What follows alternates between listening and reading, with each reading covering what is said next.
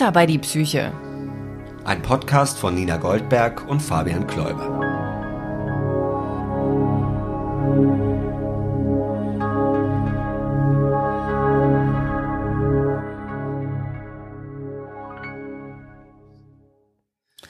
Heute treffen wir digital einen Freund von dir, ne? Wir sind total digital heute. Das Ja, finde ich gut. ja, find ich, ich finde es auch gut. Es ist unser erstes Mal, aber du hast, ähm, also ihr, ihr seht es nicht, Fabian hat hier einen ganz prächtigen Arbeitsplatz aufgebaut und ja, jetzt sind wir verschaltet mit deinem Freund.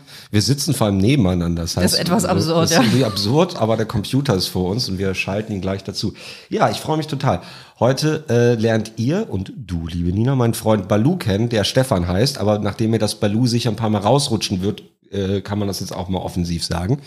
Das ist der Balu und den kenne ich seit Anfang der 2000er.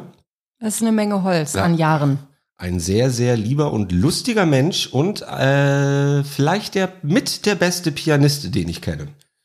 Und mein allererster Bühnenauftritt, so offiziell mit, das werden Karten verkauft und so, da war ich im ersten Jahr auf der Schauspielschule, war natürlich in Berlin. Wo macht man sonst so schräge Sachen? Mit ihm zusammen habe ich den Charles Bukowski-Abend gemacht. Mhm, ich Toll. erinnere mich daran. Ja. Ja. Genau, ich auch, als wäre es gestern gewesen. Und äh, der möchte uns heute etwas erzählen und ich würde sagen, bevor ich jetzt äh, hier spoiler, um was es geht, fragen wir doch einfach selber und holen Oder, die dazu. oder Fake News. oder Fake verbreitest. News. Deswegen würde ich mal sagen, jetzt Fade ich in, mal, Schatz. Jetzt, Fade in. so, jetzt machen wir so einen Regler und dann müsste jemand in einer anderen Stadt bei uns im Podcast sein. Mal gucken, ob es klappt. Hallo Stefan.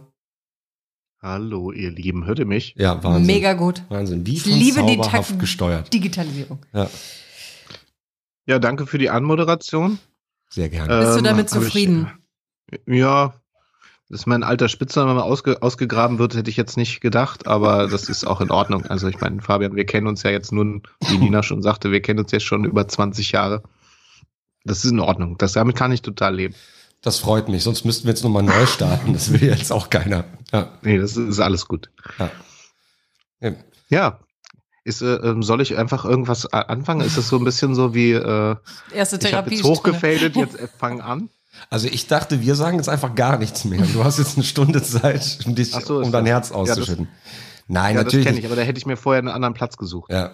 Äh, du hast, du bist auf uns zugekommen, weil du unseren Podcast kennst und meintest, wenn ihr mal Bock an einem gewissen Thema habt, ich bin dabei. Und das ist, äh, ich formuliere es mal so, das Aufwachsen mit einem Elternteil mit psychischer Erkrankung.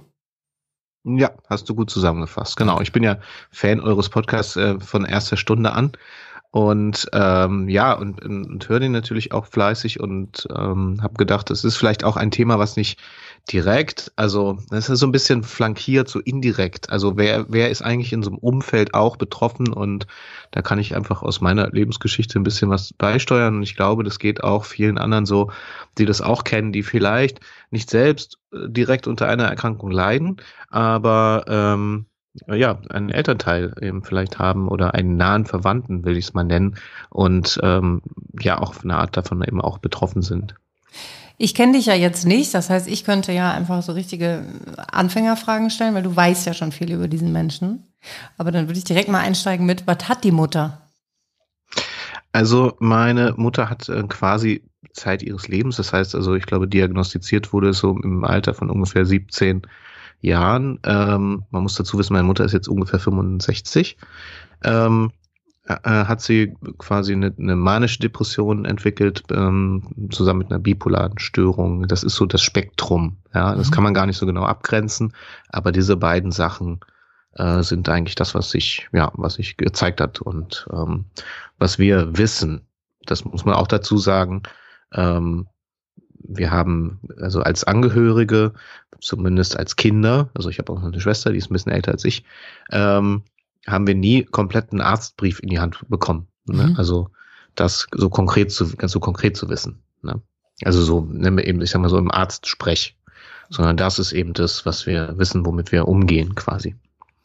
Kannst du rückwirkend benennen, ab wann dir klar war, dass mit der Mutter was nicht stimmt? Oder wurde damit offen umgegangen? Gibt es so einen Moment, wo du sagst, ja, da wurde das mal thematisiert oder dir ist es im Vergleich mit anderen Müttern von Freunden oder so aufgefallen? Also man muss dazu sagen, ähm, ich mache mal einen kurzen Abriss äh, meine Familiengeschichte. Ähm, ich habe mit meiner Mutter quasi zusammengelebt, zusammen mit meinem Vater, bis ich zehn war. Meine Schwester war zu dem Zeitpunkt schon 16, die ist sechs Jahre älter als ich. Und dann haben sich meine Eltern getrennt. Dann gab es eine Scheidung. Und in dieser Zeit bis zehn haben wir quasi unter einem Dach gewohnt. Und äh, da war es, also da kenne ich es nur so, dass sie eigentlich einmal im Jahr, also das halbe Jahr quasi, mindestens drei Monate nicht da war, weil sie in einer psychiatrischen Klinik war. Also sie war immer regelmäßig ähm, eingewiesen, selbst eingewiesen. Dann hieß es immer Nervenzusammenbruch. Ähm, man hat mit unseren Kindern, äh, mit, mit uns Kindern nie konkret gesagt, das hat deine Mutter, sondern die geht, muss jetzt in die Klinik, muss ins Krankenhaus äh, und die ist jetzt erstmal nicht da und ähm, dann war das so. Da wurde mit uns in dem Alter, wurde mit mir in dem Alter so konkret nicht gesprochen und ich weiß äh, mit meiner Schwester auch so konkret nicht. Ähm, also so eine, so eine Offenheit gab es im Grunde nicht. Es wurde zwar schon gesagt, ja, Krankenhaus oder ähm, äh, ja, Krankenhaus war das eigentlich, was gesagt wurde. Und wir sind ja auch hingefahren, haben sie besucht, sobald das möglich war. Mhm. Also daran erinnere ich mich auch, dass ich auch, bevor ich zehn war, auch äh, hingefahren bin mit meinem Vater und meiner Schwester und äh, sie dann in der psychiatrischen Klinik äh, in der Nähe eben auch besucht habe. Und ich habe immer nur so ein Bild im Kopf, wie sie halt in ihrem Morgenmantel, jetzt nicht unbedingt fit und frisch, äh, äh, ja, mit uns durch den Garten spaziert und ich das immer als sehr unangenehm empfunden habe, dahin zu fahren. Ah, okay, also es war dir nicht geheuer, diese Besuche. Hättest nee. du dir die gerne gespart? Hast du da Erinnerungen dran? Ja, weil das ist äh, natürlich irgendwie so schmerzhaft besetzt. Ne? Also mhm. das ist so auch so, das fördert nicht gerade die die Zugewandtheit gegenüber Krankenhäusern und solchen Einrichtungen, weil vielleicht auch hätte mit uns anders geredet werden müssen. Würde ich ja aus der heutigen Sicht als Erwachsener sagen, ja. Ähm, und dadurch, dass ich auch viel mit Kindern arbeite, würde ich eben sagen, da muss man eben dran arbeiten. Das muss man irgendwie gut machen. Und das hat man nicht gemacht, aber wahrscheinlich auch eher aus Unwissenheit, Unsicherheit. Ich glaube, mein Vater war mit der Situation sowieso schon überfordert. Und ähm, wir haben eine, eine enge Bindung, also ich hatte eine enge Bindung zu meinen Großeltern, vor allen Dingen auch väterlicherseits, die uns quasi auch versucht haben zu schützen, indem sie uns Struktur gegeben haben oder mir. Mega gut, dass es die gab. Ja. Ja, absolut. Also ähm, das war eh schon schwierig, weil das ja dann auch eine Scheidungsgeschichte war. Ich war Scheidungskind und mit zehn war es ja so, ähm, dass ich, also erstmal versucht man es ja, dass die Kinder bei der Mutter bleiben. Das ist irgendwie, es war mein Gefühl, dass das so Standard ist. Ne? Mhm, ja. ähm, und ich war dann zwei Wochen bei ihr und habe dann aber vor dem Scheidungsrichter, Familienrichter gesagt, ich möchte zu meinem Vater. Mhm. Ich möchte nicht bei meiner Mutter bleiben ähm, hatte aber auch die Gründe, weil sie in einem anderen Ort wohnte und ich dann hätte die Schule wechseln müssen, alle Freunde verloren hätte, etc. Und ähm, das war aber so ein Punkt, wo ich auch nicht mehr so ganz viel Kontakt zu meiner Mutter hatte, auch aus dem Grund, weil sie mir das halt sehr, sehr übel genommen hat. Hat und sie? Das hat, ja, das hat sie und ähm, also mir hat sie noch im, also im Scheidungssaal oder wie das heißt, im Gerichtssaal hat sie mir als Zehnjährige gesagt, wenn du jetzt zu deinem Vater gehst, dann habe ich keinen Sohn mehr ab heute. Und ich weiß, ich weiß ab, ich weiß jetzt natürlich auch, das anders einzuordnen. Aufgrund, ne, also mit zehn, was weiß ich von der Erkrankung. Aber ich weiß jetzt oder ich habe ein Erklärungsmuster zumindest, warum sie das vielleicht sagt, warum, ähm, also ich schiebe das so ein bisschen dahin in diese Ecke, dass sie das vielleicht nicht so gemeint hat. Also das hilft mir eigentlich bei dem Gedanken. Ne?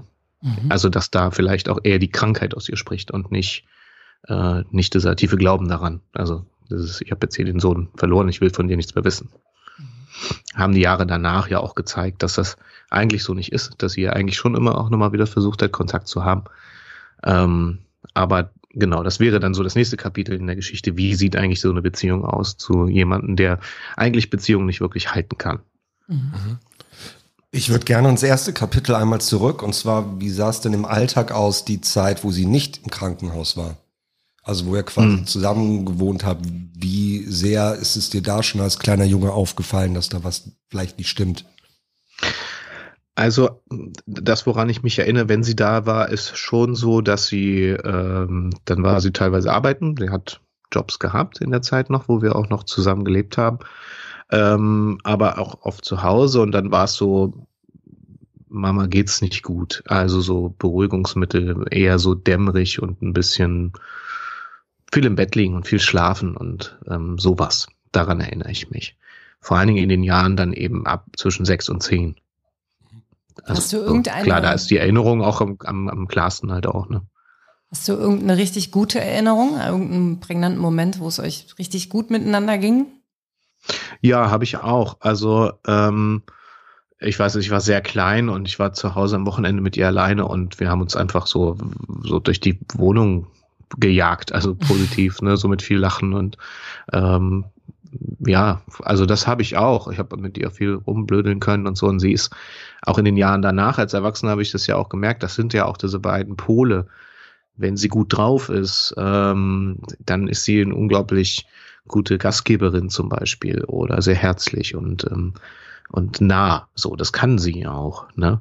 Und das macht das Ganze aber eigentlich nur noch viel schmerzvoller, wenn es dann eben so nicht ist, weil diese andere, diese extreme Pole sind das, was ja ähm, unglaublich anstrengend ist in dieser Beziehung, die man versucht vielleicht irgendwie zu haben oder zu gestalten, äh, weil man sich darauf nicht verlassen kann, dass es so ist und so bleibt. Und weil man immer so, angeteasert wird, dass es jetzt mal schön ist und dann kackt es wieder ab.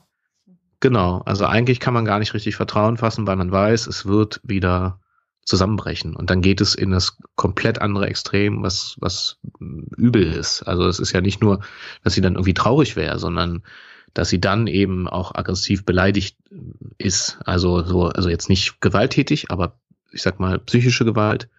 Ähm, und dann eben unter Druck setzt, ähm, Erwartungen hat und dich durchaus auch beleidigt dann, ähm, wenn du nicht so agierst, wie sie das will in dem Moment oder wie sie das braucht.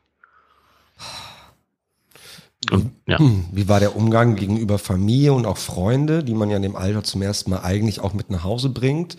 Du kommst jetzt auch nicht aus der anonymen Großstadt, ne? War das irgendwie so? Nee. Man darf nicht äh, nach außen zeigen, wie es der Mutter in Wahrheit geht, oder? Ehrlich gesagt, ich glaube, dass also dass das in, in meinen Freundschaften gar keine Rolle gespielt hat, weil ich ähm, muss trotz all dem sagen, dass ich eine gute Kindheit hatte. So, also ich hatte keine schlimme Kindheit. Vielleicht habe ich da eben diesen Teil auch gut verdrängt. Ähm, und ich hatte aber auch ganz viele andere Konstanten, also eigene Freunde, Großeltern, meinen Vater, meine Schwester. So, das war einfach mein Sicherheitsnetz. Und meine Freunde, die ja also alt waren wie ich, also zwischen sechs und zehn, weil ab da habe ich ja mit meiner Mutter nicht mehr zusammengelebt, ähm, da war das nie ein Thema. Ich habe Zeit mit meinen Freunden verbracht, war ganz normales Kind, war draußen, habe gespielt ähm, bei einer Schule. So, also das war alles okay. Ich habe auch nicht das, nicht die Erinnerung, dass ich irgendwie dadurch in der Schule zum Beispiel emotional sozial belastet wäre, wie man heute sagen würde. Ne? Weil man vielleicht auch den Fokus nicht hatte, aber ich habe das auch so nicht in Erinnerung. Vielleicht habe ich auch relativ früh so eine gewisse Resilienz einfach entwickelt. Klingt so. Also mhm. klingt irgendwie so, ohne Ahnung mhm. zu haben. Mhm. Und deine Mama lebt aber noch. Ja die, die lebt noch. Also ich sag mal so, ich habe jetzt mehrere Jahre wieder mal keinen Kontakt zu ihr.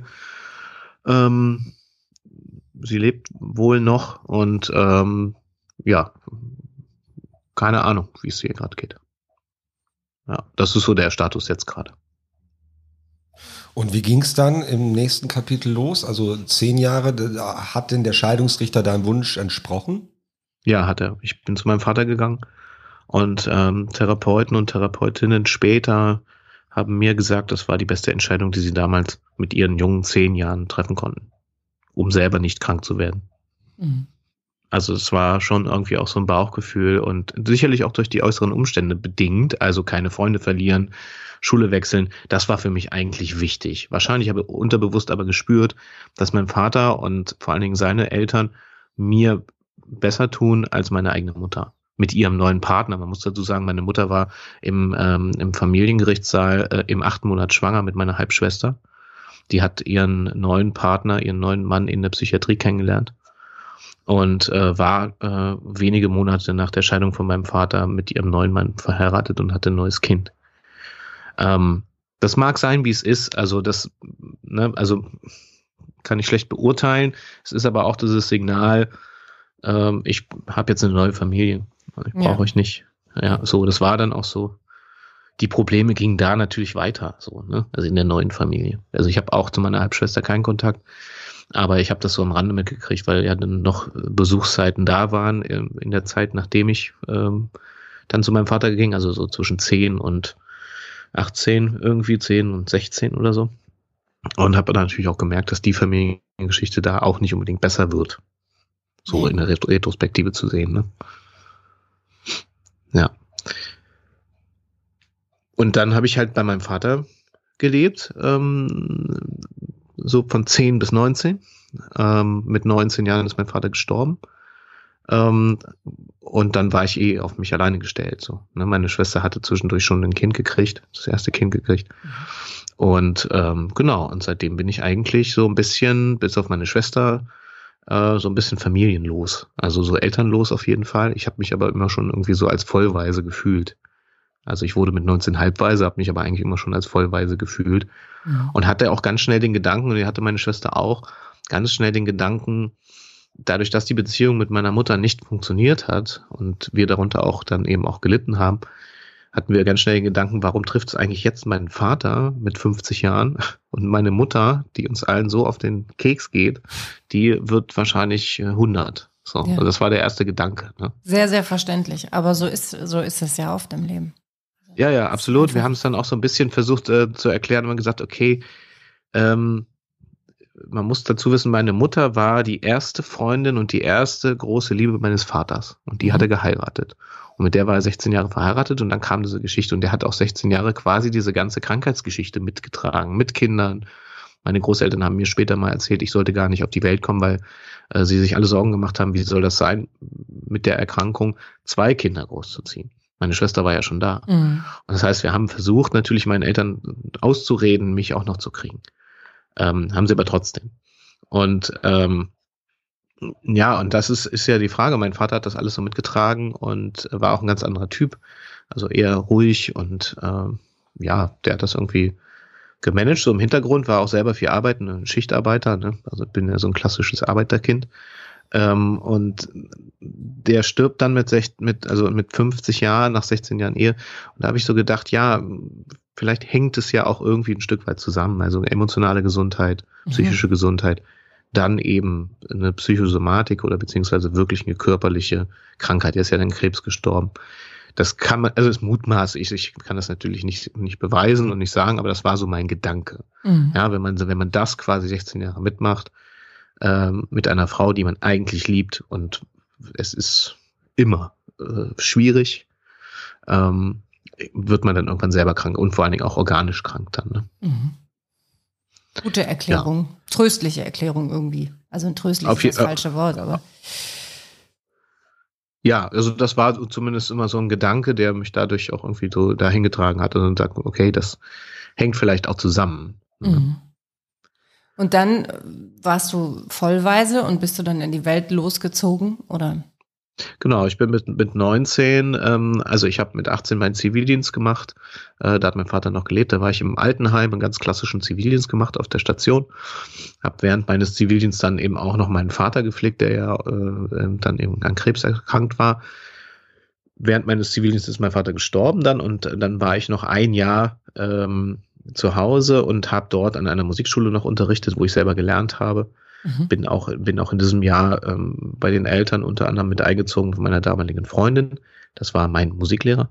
Mhm. Äh, die haben mich da aufgenommen quasi, weil ich hatte ja dann nichts mehr. Ich hatte ja dann die Wohnung mit meinem Vater alleine. Der ist gestorben. Ich hätte mir ja als Zivildienstleister hätte ich diese Wohnung gar nicht behalten können.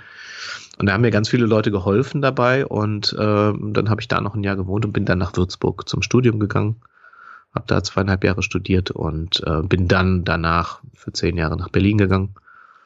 Ja, und nach Berlin kam nochmal fünf Jahre Brandenburg und jetzt bin ich zwei Jahre im Wendland in der Nähe von Gorleben. Sagt er nicht ohne Ironie. Aber dann konntest du ja irgendwie die Erfahrung machen, dass auch wenn alles zusammenbricht, die Welt dich ein bisschen trägt, wenn du sagst, dass da viel Hilfe war? Ja, war das auf so jeden Fall. Oder überinterpretiere ja. ich das? Nee, das ist schon so. Also äh, muss schon sagen, meine Großeltern waren natürlich auch in der Zeit davor, eben bis, bis mein Vater gestorben ist, immer eine große Hilfe. Äh, das, war eine Struktur und ich hatte immer Leute in meinem Leben, unter anderem zum Beispiel auch meine damalige Freundin oder die Eltern, mein Musiklehrer, ja, der, meine Lehrer auch. Ich habe ja teilweise alte Möbel von meinem Vater bei meinen Lehrern vom Gymnasium in der, äh, untergestellt in der Garage, weil die gesagt haben, ja, okay, komm, dann stell das halt bei mir hin. Das ist halt auch der Segen eines kleinen Ortes, ja. Mhm. Ähm, dass man sich kennt und dass man sagt, okay, wir wissen, was da bei dir gerade los ist und wir lassen dich da nicht im Stich. Und das ist natürlich ein großes Glück, muss ich ja, sagen. Ja, mega gut. Und ja. das habe ich, ja, und das habe ich so empfunden und das war auch gut und wahrscheinlich war es ein Stück weit auch eine Rettung. Und ähm, ja, man muss dazu sagen, meine Mutter leidet ja quasi darunter, dass sie, wenn sie gut drauf ist, oder ich sag mal auch so, wenn sie gut eingestellt ist mit Medikamenten, äh, das ging ja noch nie ohne. Also das ist ja von Anfang an mit Medikamenten gemacht worden. Ähm, dann geht das, dann kann man irgendwie einigermaßen eine Beziehung mit ihr auch führen, aber das führt dann irgendwann dazu, dass sie zu viel will. Also ähm, warum rufst du nicht an? Warum antwortest du nicht auf meine Nachrichten? Und das geht relativ schnell und das geht in einer Intensität, die ganz schnell Fahrt aufnimmt. Ähm, also wir alle Erwachsenen kennen das. Wir, ne, es gibt welche, die rufen jeden Abend ihre Eltern an, aber ich glaube, das ist eher die Ausnahme. Mhm. Ähm, ne, und das wäre aber was, was meine Mutter wahrscheinlich sich gewünscht hätte, einfach weil sie eine bestimmte äh, Lehre auch irgendwie in sich hat und äh, auf der Suche ist. Und das kippt dann eben so. Also es ist irgendwie nett und wenn man dann aber nicht äh, da mitspielt mit diesem Spiel und sagt, ey, ich habe auch noch ein Leben, sorry, ich muss arbeiten oder ich kann nicht auf jedes WhatsApp-Bildchen antworten, Mhm. Ähm, ne? So guten Morgen, hast du schon Kaffee getrunken? Und dann gibt's so ein Bildchen, ja. Also das kann man ja so schon scheiße finden, ja, aber allerdings. wenn das dann, wenn das in der Intensität kommt, so, also das, du denkst so, okay, ja, krass.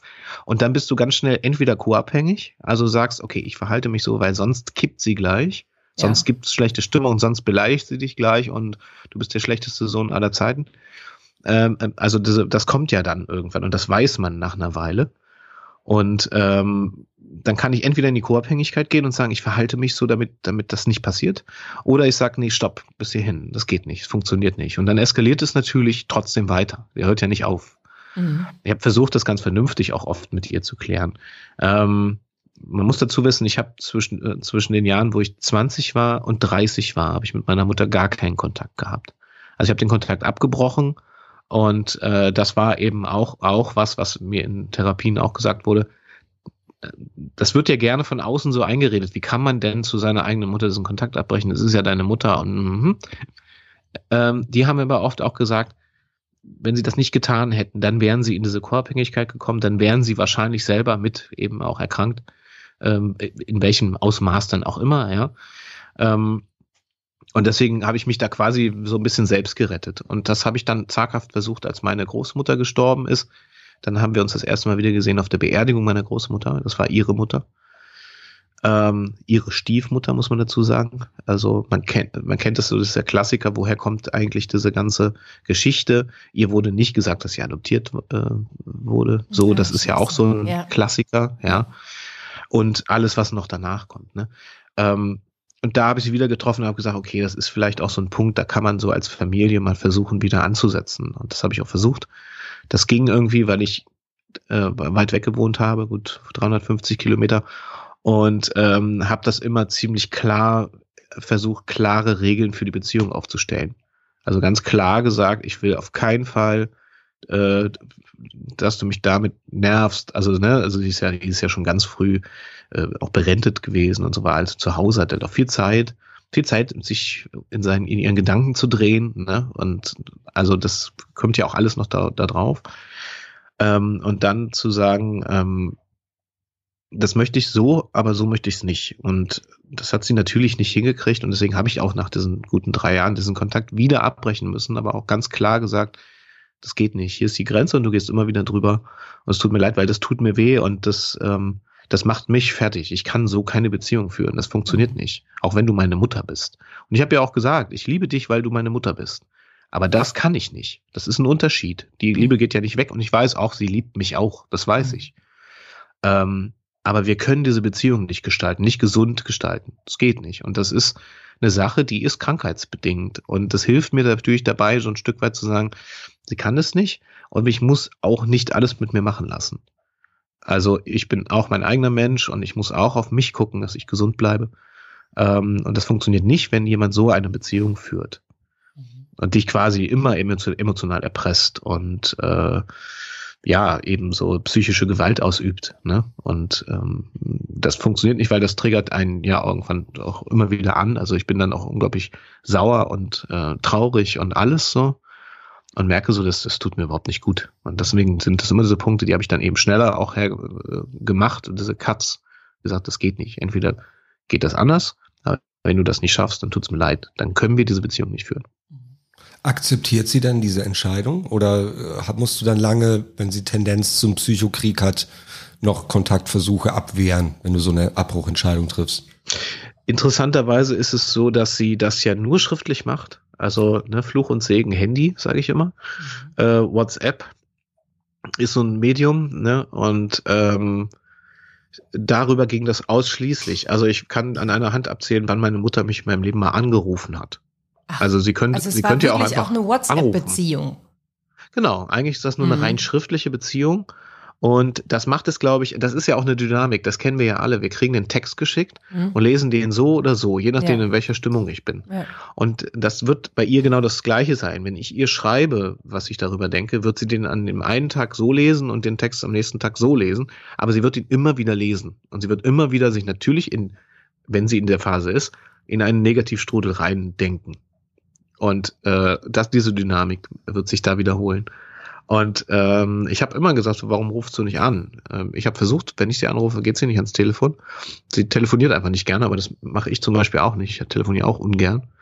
Ähm, ja, aber das, glaube ich, hilft vielleicht nicht unbedingt. Nee. Dieses, nee. dieses WhatsApp-Schreiben-Kram so. Ne? Ganz schlimm. Ich habe wirklich auch ein paar Freunde und Freundinnen, die so mit egal ob ihren Eltern, ihren Partnern, Freundinnen, oft so die großen Streitigkeiten per WhatsApp austragen und mich dann manchmal so im Rat fragen, dann lese ich so einen Text und sage, naja, man kann es aber auch so oder so verstehen. Und das muss dann nicht gar nicht stimmen, was ich sage, weil mir fehlt dann total der Tonfall, mir fehlt die Mimik. Mhm. Ja. Ja, es ist da eher so auch die Erwartung auch. Ne? Sie hat ganz klare Erwartungen, dass man sich quasi 24 Stunden eigentlich um sie kümmert. Sie zieht gerne natürlich auch die Karte, mir geht so schlecht, ich bin krank, also sie hat diverse Erkrankungen auch körperlicherseits so. Ähm, und diese, diese Karte wird quasi immer gespielt. Ich bin alleine, ich bin krank, also die Opferrolle ist es eigentlich auch. Die, Gab, die, sorry, sorry. Ja. Ähm, äh, hatte sie denn in stabilen Phasen auch mal ein gegenteiliges Gefühl, irgendeinen Anklang von Tut mir leid, dass ich so unverlässlich für euch war oder sowas? Oder also, ist es also immer so opferig? Sie hatte immer die Tendenz zu sagen, ach, lass uns mal lieber nach vorne gucken, was war, es, es war, aber da müssen wir jetzt nicht mehr drüber reden. Hm. Ähm, ich habe versucht, immer mit, mit auch über ihre Vergangenheit zu sprechen, um mehr zu verstehen, was da, was da los war. Da hat sie auch immer abgeblockt, das erzähle ich euch irgendwann mal. Aber, aber irgendwann kam nicht nie. jetzt.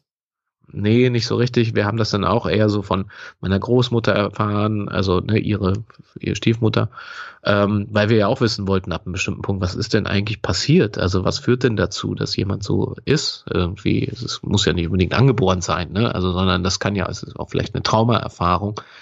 Und ähm, deswegen habe ich das erwähnt, dieses nicht, nicht gesagt bekommen, dass man adoptiert wurde. Man muss ja dazu wissen, meine Mutter ist ja genauso wie ich in der DDR aufgewachsen. Also in einem System, wo Adoptionen nicht immer ganz koscher liefen. Mhm. Und meine Großeltern hatten beide mit dem Staatsapparat zu tun. Mein Großvater war Richter im, in der DDR, was, was auf jeden Fall bedeutete Parteimitgliedschaft etc. Und ähm, die beiden konnten keine Kinder kriegen. Und dann war es ja durchaus auch gängige Praxis in der DDR, ähm, Kinder von Bürgern, die nicht äh, linientreu waren, einfach denen die Kinder wegzunehmen. Mhm. Und dann eben anderen Menschen zu geben, die vielleicht eben ne, Parteigenossen waren oder so. Und ich vermute, dass es so eine Story war. Okay, aber nur ist reine Vermutung. Ist nur eine reine Vermutung. Äh, meine Mutter weiß es nicht. Sie hat die Geschichte nur gehört, so ihre Eltern waren Alkoholiker, sie sollte ins Heim und wurde dann adoptiert. Das ist die Geschichte, die sie kennt. Mhm. Meine Großmutter hat dazu nie konkret was gesagt. Das wurde eher totgeschwiegen. Und das ist auch so symptomatisch für so eine Geschichte. Da werden Fakten einfach totgeschwiegen, so innerhalb der Familie. Und die führen eben dann auch dazu, dass Menschen Krisen haben, weil sie gar nicht ihr Leben greifen können und be begreifen können. Ich habe das später in Familienaufstellungen auch immer gesehen, wenn ich meine Familie aufgestellt habe, eben genau mit diesem Thema, meine Mutter, ähm, dann hat der Aufsteller oder die Aufstellerin ja immer auch die Eltern meiner Mutter mit aufgestellt. Mhm. Also ich weiß nicht, ob ihr so ein bisschen Erfahrung habt in, in Familienaufstellungen. Äh, ganz grob, aber ich glaube vielleicht auch nicht alle der Hörenden. Vielleicht erklärst du noch mal kurz mhm. grundsätzlich, wie das funktioniert. Also ich weiß nur, es gibt sehr so sehr seriöse Angebote und sehr unseriöse, was das Familienstellen mhm. angeht. Ja, also ich habe, ich habe, äh, ich glaube, ich habe von von vier Aufstellungen habe ich drei echt gute, die mir auch was gebracht haben, mhm. ähm, gehabt und eine, wo ich dachte so, pff, ja, also das ist eher so Abzocke. Mhm. ähm, generell ist es eher so bei Familienaufstellungen, dass du quasi ein Grundthema mitbringst, darüber redest du gar nicht so detailliert, wie wir das jetzt gerade machen. Ähm, und du hast eine Gruppe von Menschen und du suchst quasi so nach deinem Gefühl, nach deinem Bauchgefühl Stellvertreter für diese Figuren aus, aus Du kannst also das sind fremde aufstellen. Menschen, die auch ja. dieses Angebot wahrnehmen und dann steht jeder mhm. dem anderen für seine Aufstellung zur Verfügung. Mhm. Genau, das ja. gibt es, ja. Es gibt auch welche, die gehen nur als Stellvertreter dahin, die stellen gar nicht selber auf. Aber es ist unterschiedlich, ne? Und ähm, und dann suchst du dir die Menschen aus, wo du sagst so, ja, du fragst sie dann auch, möchtest du mein Vater sein quasi in diesem, in dieser Aufstellung, möchtest du meine Mutter sein, so. Und da war es eben so, dass die Aufsteller immer ähm, die Eltern meiner Mutter mit aufgestellt haben. Äh, und es eigentlich fast überall genau das rauskam, dass meine Mutter immer abgewandt von meiner, also ich stelle ja als erstes mein eigenes inneres Bild auf. Ich stelle das Bild auf, wenn ich die Augen zumache, wie sieht meine Familie aus, wie stehen die zueinander, das stelle ich auf mit diesen Menschen. Dann sage ich, kannst du dich bitte da einstellen, kannst du dich bitte da einstellen. Also da geht es um Nähe und um Distanz und um wer hat zu wem den Blick und wer ist abgewandt und solche Geschichten. Genau, ja. genau. Es geht so ein bisschen um energetisches Feld. Fühlt sich das für mich so jetzt richtig an, wenn es so steht? Und ähm, da ist es dann so, dass ähm, ich das so hingestellt habe und ähm, meine Mutter wurde dann immer, also die, man sagt ja dann zu den, zu den ähm, Menschen, die sich da hingestellt haben oder die ich aufgestellt habe, so jetzt stellt euch doch bitte mal so hin, wie ihr es für richtiger fühlt. Ne? Also die stellen sich um und, und merken, nee, hier fühle ich mich eigentlich besser. Hier kann ich besser, besser sein. Und dann verändert sich dieses Bild, was ich aufgestellt habe, zu einem anderen Bild, was die untereinander in diesem Feld irgendwie spüren. Und ähm, dann ergibt sich plötzlich ein anderes Bild. Und das ist äh, dann doch ziemlich krass, weil ähm, das wird dann auch interpretiert vom Aufsteller teilweise oder ich habe es auch so erlebt, dass ich selber erstmal was dazu sagen konnte, also sagen könnte, okay, das ist das Bild, wie, was nimmst du denn da jetzt wahr? Und da war es ganz oft so, dass meine Mutter abgewandt von uns war. Die stand fast draußen aus dem Raum. Die war auf der Suche nach ihren Eltern. Und das war für mich der Schlüsselsatz, auch der mir geholfen hat, unter anderem zu sagen, sie ist auf der Suche nach ihren eigenen Eltern, die ist auf ihrer eigenen Reise. Mhm. Und das hilft mir natürlich auch, die Distanz, diese gesündere Distanz zu haben oder auch zu sagen, die Dinge sind, wie sie sind. Ich muss nicht alle, alles akzeptieren, aber es hilft so ein bisschen beim Heilen. Also es hilft so ein bisschen beim, hey, das, nimm das nicht persönlich. Das, das ist ihre Reise und sie hat ihr Thema. Und du bist, da kannst du sagen, danke, dass du mich auf die Welt gebracht hast, aber da endet das alles auch. Und ähm, das ist irgendwie auch versöhnlich auf eine Art. Ja, ich wollte nämlich sagen, dein Ton ist auch so, ähm, sanft und annehmend und frei von Wut. So warst du ja dann wahrscheinlich nicht immer mit dem Thema, aber es kommt wirklich zu 100 Prozent rüber, dass du das auch so fühlst und dass du ihr echt, im, also klingt nicht so, als würdest du es ihr übel nehmen. Nee, also das ist ein Prozess. Das ist auch mein Prozess gewesen in dem ich mich mit, mit mir, mit meiner Geschichte auseinandergesetzt habe, in Therapien, in Aufstellungen oder natürlich irgendwie tausend Bücher gelesen und mich genau damit irgendwie auch auseinanderzusetzen, was, was ist das? Wie kann ich damit umgehen? Und ich glaube, dass es bei egal welchen Konflikt du hast, das ähm, ist jetzt der Konflikt mit, mit dieser Urkonflikt mit meiner Mutter, ja. Ähm, es geht nur über Vergebung. Es geht nur äh, über Annehmen. Es geht nicht über Groll und Wut und Hass, das die ganze Zeit mit dir rumzutragen, sondern es geht damit zu verstehen, dass das vielleicht nicht funktioniert, aber das ist eigentlich nicht so schlimm. Mhm. Weil es was ganz anderes auch im, im, im, Leben geben kann oder ganz viele andere Leute oder andere Bezugspersonen. Ich hatte in meinem Leben danach ganz viele andere Mütter in Anführungszeichen. Mhm. Ältere Frauen, mit denen ich total gute Beziehungen hatte. Und es genossen habe, dass sie so mütterlich waren. Und ich mir da genau das da geholt habe, was ich von meiner Mutter nicht hatte. Und ja. dafür bin ich total dankbar. Mm, ich finde das toll, dass du da gelandet bist kann, ich habe ja keine Ahnung, wie sich sowas anfühlt, aber dieses Du musst vergeben, finde ich, ist auch oft irgendwie so ein Ansatz von unseriösen Anbietern oder auch so Esoterik-Ratgebern oder so. Bei dir habe ich so den Eindruck, das ist organisch durch ein durch wirkliches Auseinandersetzen irgendwie passiert, aber es ist halt das Ergebnis von intensiven Jahren.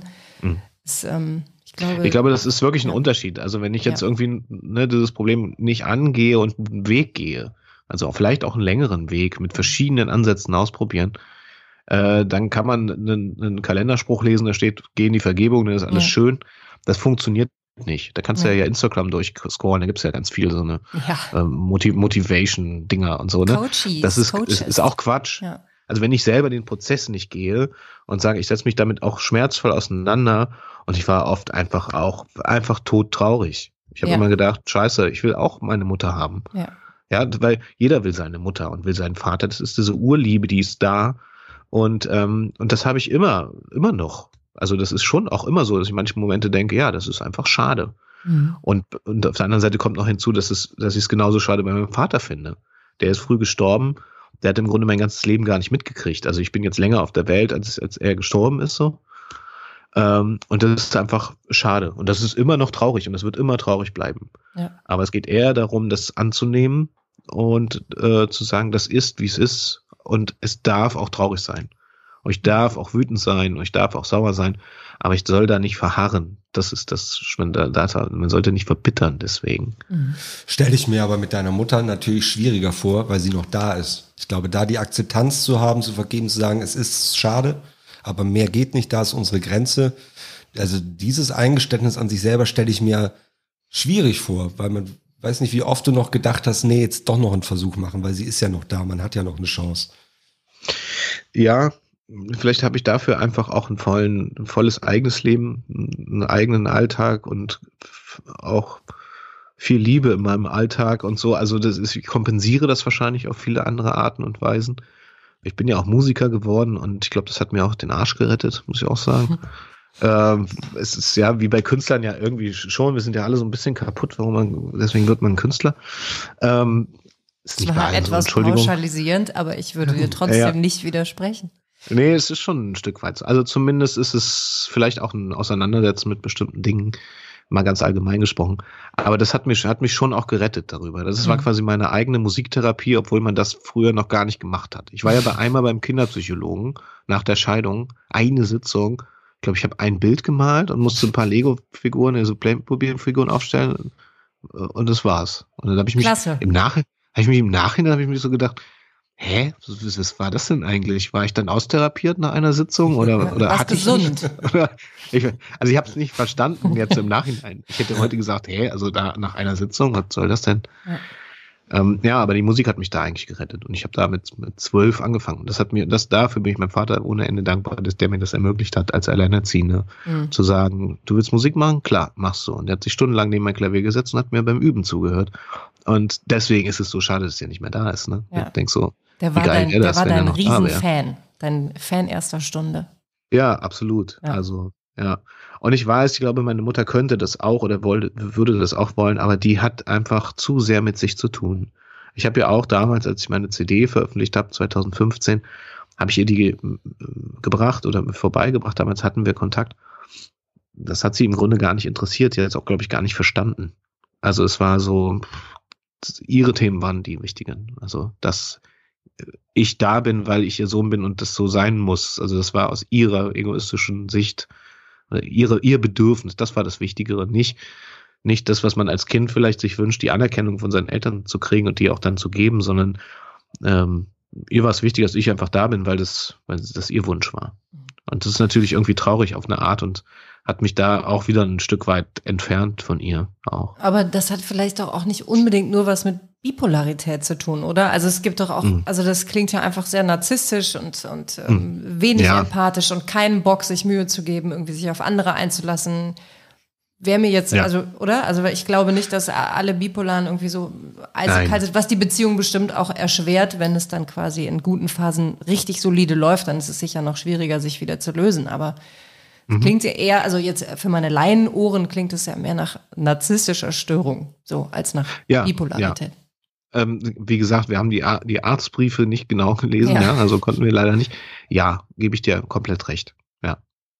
Also, ähm, das ist, das ist ja das Ding, du hast ja nicht eine Diagnose. So, also das ist ja ganz oft so, dass das ja eher so Kombisachen sind und Teile, Anteile, mal so, mal so äh, anders gelagert. Und das wird auch so sein. Mhm. Also sie hat definitiv große narzisstische Züge und das mhm. ist zum Beispiel eine, eine äh, Auswirkung davon. Mhm. Was würdest du Leuten raten, die jetzt, sagen wir mal, 22 sind und mit so jemandem in der Familie zu tun haben? Ähm, geht auf jeden Fall zu einem Therapeuten oder zu einer Therapeutin. Macht das. Mhm. Also das ist nie ein Fehler, finde ich. Mhm. Äh, ne, was soll passieren? Also das, ja. Ich würde es auf jeden Fall tun und auch mit jemandem sprechen darüber. Ähm, oder eben vor allen Dingen, also vor allen Dingen darüber sprechen mit Menschen, sich austauschen und sagen, guck mal, so geht's mir. Vielleicht findet man sogar auch Menschen, denen es ähnlich geht. Ähm, also sich wirklich äh, mitzuteilen. Ist auf jeden Fall wichtig, weil äh, ich glaube, man erkennt sonst relativ spät Verhaltensweisen an sich, wo man denkt, so, äh, warum mache ich das eigentlich? Auch in Beziehungen zum Beispiel. Ähm, und dann hätte man das vielleicht schon viel früher angehen können. Deswegen würde ich immer sagen, holt euch einfach mal eine Beratung, eine professionelle Hilfe, auch wenn man gar nicht so sehr vielleicht in dem Alter drunter leidet, weil man das vielleicht auch wegdrückt. Mhm. Ja, man sagt, ach mein Gott, dann hänge ich halt mit meinen Freunden ab und gehe feiern und Party machen. Es kann aber ganz schnell in diese Richtung gehen und sagt, du machst einfach dann nur noch Party. Ja. Warum mache ich das? Nicht nur, weil ich Bock auf Party habe, sondern weil es einen Grund dafür gibt, einen ganz anderen. Mhm. Und deswegen finde ich es wichtig, dass man dann sagt, ey, ich muss mir, ich, ich bin belastet dadurch und deswegen hole ich mir jemanden, mit dem ich darüber reden kann. Das finde ich auf jeden Fall wichtig. Und würdest du sagen, hast du, hast du irgendeine Störung mitgenommen oder irgendein komisches Bindungsverhalten oder bist du da sauber durchgerutscht? Nee, ich bin da nicht so, ich glaube, ich bin da nicht sauber durchgerutscht. Also ich glaube, es ist immer so symptomatisch, dass man irgendwie in seinem Leben einmal mit seinen Eltern verheiratet ist, glaube ich. Also, dass man sich quasi irgendwie dann doch jemanden als Partner sucht, der so ein bisschen ähnlich ist. Und ähm, das habe ich, glaube ich, schon zum großen Teil auch durch. Ähm, was war die Frage? ja, ob du, ja. ob deine Mutter dir einen mitgegeben hat. Also ob du quasi ja, sagst, Kacke, also ich benehme, ich sehe, ich benehme mich in Beziehungen immer wieder so oder so. Ja, also ich habe auf jeden Fall Verlustängste. Ja. Ähm, also so ein Thema Angst ist auf jeden Fall da, da geblieben. Mhm. Auch Vertrauensängste auch. Ähm, das ist aber sicherlich auch so ein, ich glaube, wenn man mit narzisstischen Eltern groß wird, zum Beispiel auch, also das war ja jetzt nicht unser Hauptthema so, aber jetzt, wo du es erwähnt hast, ist das ja auch was, was eine große Rolle spielt. Bei Menschen, die mit einem Narzissten groß werden, die haben auch ganz viel Manipulation erlebt, zum Beispiel. Ich muss sagen, was ich, was ich gut kann, und da habe ich auch, ich habe auch eine, eine Bekannte von mir, da haben wir uns drüber unterhalten, ähm, wenn man so groß wird, dann muss man aufpassen, dass man nicht selbst so wird, im Sinne von, ich habe auch eine große manipulative Kraft, mhm. weil ich das so gelernt habe. Also weil ich weiß, ich weiß, wie das geht. Das Waffenarsenal, was du geerbt hast, nicht ja. einzusetzen. Ja. ja. Das ist wirklich so und, ähm, und wenn ich mich in die Ecke gedrängt fühle, dann kann ich wunderbar Menschen die, die Worte im Mund umdrehen und denken, du bist aber hier der Dümmere von uns beiden. Mhm. Und das ist eine narzisstische Verhaltensweise, die mir aber bewusst ist und die ich vermeide, die mir auch vor Jahren, das ist schon lange her, auch gesagt wurde und wo ich gesagt habe, oh, da muss ich drauf aufpassen. Also wenn ich mich streite, macht es nicht. Das ist scheiße. Lass das. Mhm. Und das ist dadurch aber durch eben diesen Konflikt, den, den der ist schon lange her, ähm, also bestimmt schon über zehn Jahre her, äh, da, konnte ich mir das einfach vornehmen, sagen, ah, okay, gut, danke, dass du mir das sagst, weil dann ist mir das jetzt mal bewusst und dann kann ich das auch lassen und dann kann ich das vermeiden. Aber ich mhm. weiß, dass ich das, dass ich da hinrutschen kann.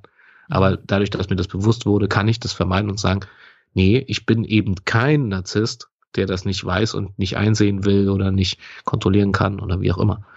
Und von daher habe ich genau das Rüstzeug dafür mit, mitgekriegt, aber ich kann das halt durch Bewusstsein ähm, auf jeden Fall auch irgendwie lassen, sage ich mal. Mega solide Leistung von dir. Ja, Voll. ja, ich, auf, auf, gar keinen Fall will ich irgendwie so so sein. Also ja. mir wurde mal vorge mir wurde mal vorgeworfen, also in einer Trennung, ähm, dass ich ein Narzisst sei und dann habe ich darüber sehr lange nachgedacht und habe so gedacht, so ist es so oder ist vielleicht die Person selber, das ist schon die redet mir das ein. Also ich, also war ganz strange. Ich habe da lange, lange drüber nachgedacht, habe mich auch ganz viel mit Leuten unterhalten, die mich kennen, die mich lange kennen, die mich kurz kennen und habe dann immer wieder diese Frage gestellt: Sag mal, du, darf ich dich was fragen? Äh, hast du das Gefühl, dass das so ist, dass ich so bin? Und äh, es wurde Gott sei Dank irgendwie von allen, die ich so kenne, verneint und ähm, da war ich ein bisschen erleichtert. Aber trotzdem kann da jeder, glaube ich, sich oder sollte sich jeder selbst reflektieren, auch in diese Richtung, wenn man so einen Vorwurf kriegt, den nicht gleich abzuschmettern, sondern mal drüber nachzudenken. Das hat mir schon geholfen. Ja. Weil ich diese Geschichte mit meiner Mutter im, im Kopf hatte und dachte, um Gottes Willen, ich will niemals so werden wie meine Mutter. Ja. Mhm. Schön, dass es immer diese Abgrenzung von den Eltern. Ich habe das jetzt mit, mit was ganz Banalem, als ich ausgezogen bin, mit 20, glaube ich, nach Freiburg gegangen bin, bei meinen Eltern, ihr wart beide schon mal bei meinen Eltern zu Hause. Ja. Das habt ihr gemeinsam. Bei meinen Eltern, wenn man mal in einer Notlage ist, man muss eine OP am offenen Herzen machen und kein Krankenhaus ist in der Nähe, man kann es bei meinen Eltern auf dem Fußboden machen. Also es ist einfach ein ja. sehr sauberes, ordentliches ja, Wohnen bei meinen ja. Eltern. Und als ich dann nach Freiburg gegangen bin, habe ich ein Jahr lang alles getan, um der größte Schmuddelhippie aller Zeiten zu sein. Ne, wegen der großen Abgrenzung. Also ich habe grundsätzlich ah. keine Schmutzwäsche weggeworfen. Ich habe Essensreste gern liegen lassen. Also ich habe irgendwie alles versucht, um genau alles anders zu machen. Und dann nach einem halben Jahr von diesem Jahr in Freiburg zu merken, verdammt, ich glaube, ich mag's ordentlich. Ich fühle mich gar nicht wohl ja, als ich fühle mich überhaupt nicht wohl. Aber das war so natürlich dieses zum ersten Mal aussehen, ja. was völlig anderes, war ästhetisch, aber ich habe das gar nicht in Frage gestellt. Es war klar, ich muss alles anders machen. Ja. Um dann aber auch zu merken, ah ja, aber es ist auch nicht alles schlecht. So, ja. Das hat auch mal ein Freund von uns gesagt. Erwachsen sein ist das zu tun, ähm, ist etwas zu tun, obwohl die Eltern es einem geraten haben. ein bisschen ja, schlecht zitiert, aber ich glaube, er hat es trotzdem verstanden. Ja. Wie präsent ist deine Mutter noch oder wie oft denkst du an sie? Weil du bist ja mittlerweile routiniert darin, mit ihr keinen Kontakt zu haben. Ich, also in der Tat ganz, ganz, ganz, ganz wenig. Also ähm, das Thema kommt eher auf, wenn ich mit meiner Schwester mal spreche, äh, was auch nicht jede Woche vorkommt. Und dann kommt eher so diese beiläufige, beiläufige Frage, hast du was von unserer Mutter gehört? Nee. Also so halt. Ne? Das ist das Einzige, aber das ist wirklich irgendwie, weiß ich nicht, alle drei Monate mal. Ich habe das wirklich ausgeblendet in meinem Leben, weil das ist gerade nicht dran. Ich glaube, wenn das wieder präsenter wäre, ich war auch letztens in dem Ort, ähm, und dann bin ich lieber zum Friedhof gefahren und zum Grab meines Vaters als zu ihr. Ja. Mhm. Also ich, das habe ich gesagt, nee, das ist nicht dran. Das, das will ich jetzt nicht. Ja. Das heißt, solche solchen Sachen, die man hat, wie äh, Gerüche, Musik, irgendein Buch, irgendein Zitat, das man hat, wo man dann eben an Eltern nochmal zurückdenkt. Solche Erinnerungen hattest du gar nie, weil das so eine Bindung gab, oder ist das über die Zeit einfach verschwunden? Ich hatte sehr wenig davon, weil ich ja nicht so viele Jahre mit meiner Mutter verbracht habe. Also es sind ja nur zehn Jahre meines Lebens. Und davon war, sie die Häl davon war sie die Hälfte in der Psychiatrie dann. Ge genau, ja. genau. Also sie war ja sehr, sehr viel weg einfach. Mhm. Also sie war auch gar nicht präsent. Ich habe, äh, also die tauchen nicht durch irgendwelche Trigger auf, so, ne? Also wenn ich jetzt was rieche und denke, oh, ist meine Mutter, ähm, sondern ähm, dann eher, wenn ich über, über Sachen erzähle, ähm, was weiß ich, meine, meine Kindergartenzeit oder so. Da mhm. habe ich ein Bild, zum Beispiel, dass meine Mutter mich morgens zur Kita gebracht hat. Ich da nie hin wollte, ich habe immer geheult. Äh, wahrscheinlich auch, also meine Interpretation waren auch Verlustängste, ne? Ich, ist, ist sie nachher noch da oder nicht? Ja, logisch. Ja. Man, ne, also das war so eine Erinnerung und man muss dazu wissen, äh, meine Mutter hat mehrere Suizidversuche hinter sich und ähm, meine Schwester und auch ich haben sie auch gefunden bei einem nicht ganz vollzogenen Suizidversuch. Und da war ich acht oder so. Oh shit. Meine Schwester war ein bisschen, ein bisschen älter. Ähm, genau, habe ich auch schon ganz verdrängt. Ähm, also meine, bei meiner Schwester war es so, dass sie aufgeschnittene Pulsadern hatte und in der Badewanne lag und rechtzeitig dann ins Krankenhaus kam. Und bei mir war, hat sie Tabletten genommen und ich kam von der Schule und ähm, sie war benommen und ähm, so. Und Gott sei Dank habe ich so weit geschaltet, dass ich dann eben zum Hörer gegriffen habe und den Krankenwagen gerufen habe. Und sie hatte auch Abschiedsbrief und alles, also alles, was man so braucht. Ähm, und das sind Sachen, die ich irgendwie, wenn ich sie erzähle, denke mir so, ja, das klingt irgendwie krass, aber ich habe das irgendwie gar nicht als so krass in Erinnerung, weil es ist so normal. Für mich gehört das ja dazu. Das ist nun mal das, was da ist, aber ähm, deswegen gehe ich mit manchen Dramen vielleicht auch in manchen Punkten ganz anders um. Also ich bin seit fünf Jahren auch Feuerwehrmann und habe auch schon halbtote Leute aus Autos geschnitten. Mhm. Ähm, und denke so, ja, das ist eben das Leben, ne? Das kommt und geht. Ja, aber gibt's also mh, ich musste lachen, weil ich mir vorstellte, dass er das jemandem ja, Angehörigen ja. am Autounfall sagt. Hat. Kommt und ja, geht, das, ne? Was soll man machen? Was fort ist es fort. St stimmt natürlich. Aber es, das hilft natürlich, das ist so ein Stück weit so ein Panzer, den man dann sich aufbaut, ne? Ja, ist ja auch gut. Also wärst du nicht so stabil, könntest du ja nicht Leute aus Autos schneiden. Also hm. wenn dir nee, dauernd an die Nierchen absolut. ging und du dann vier Wochen darunter leidest, würdest du es wohl nicht mehr machen. Von daher ist es ja eine sehr wertvolle Eigenschaft. Die Botschaft an die Angehörigen also, können ja dann andere übernehmen.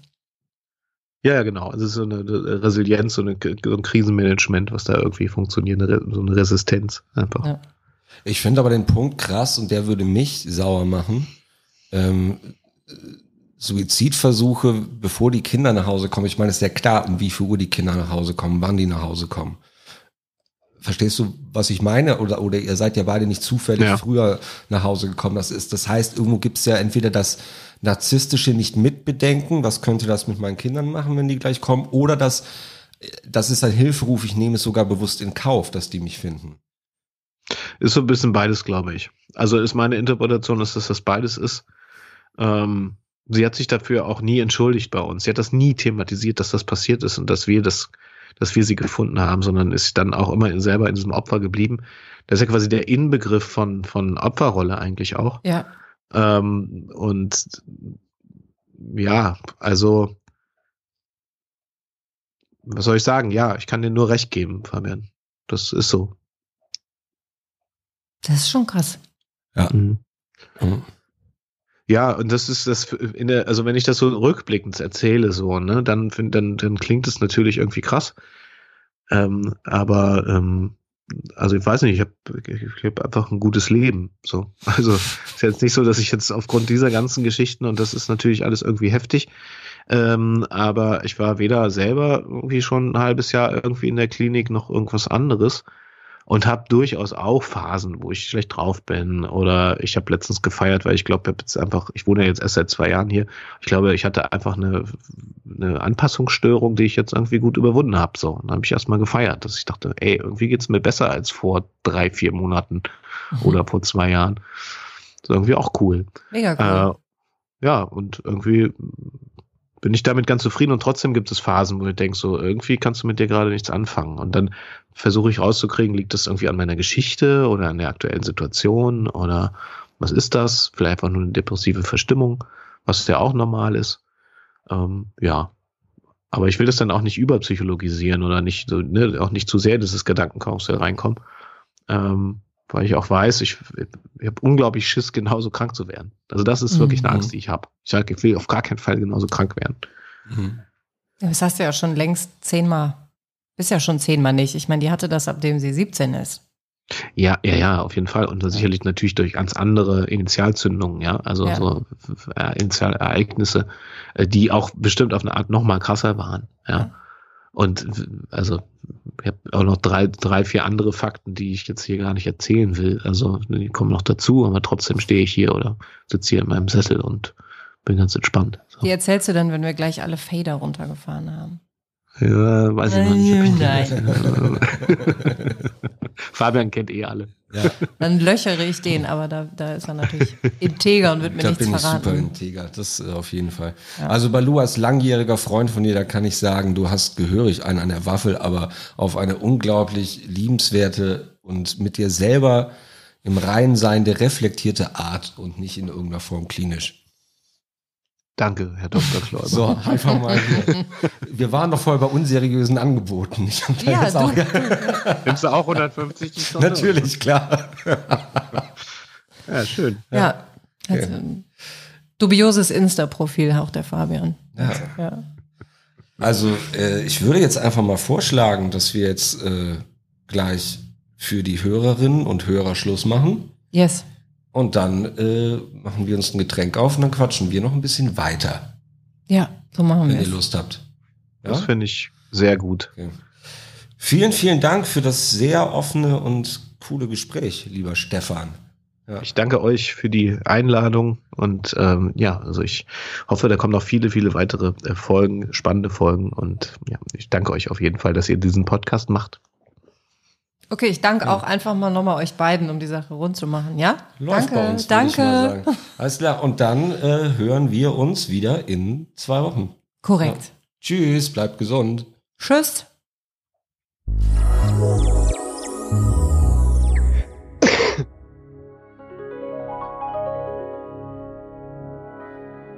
Butter bei die Psyche. Ein Podcast von Nina Goldberg und Fabian Kläuber. Thank you.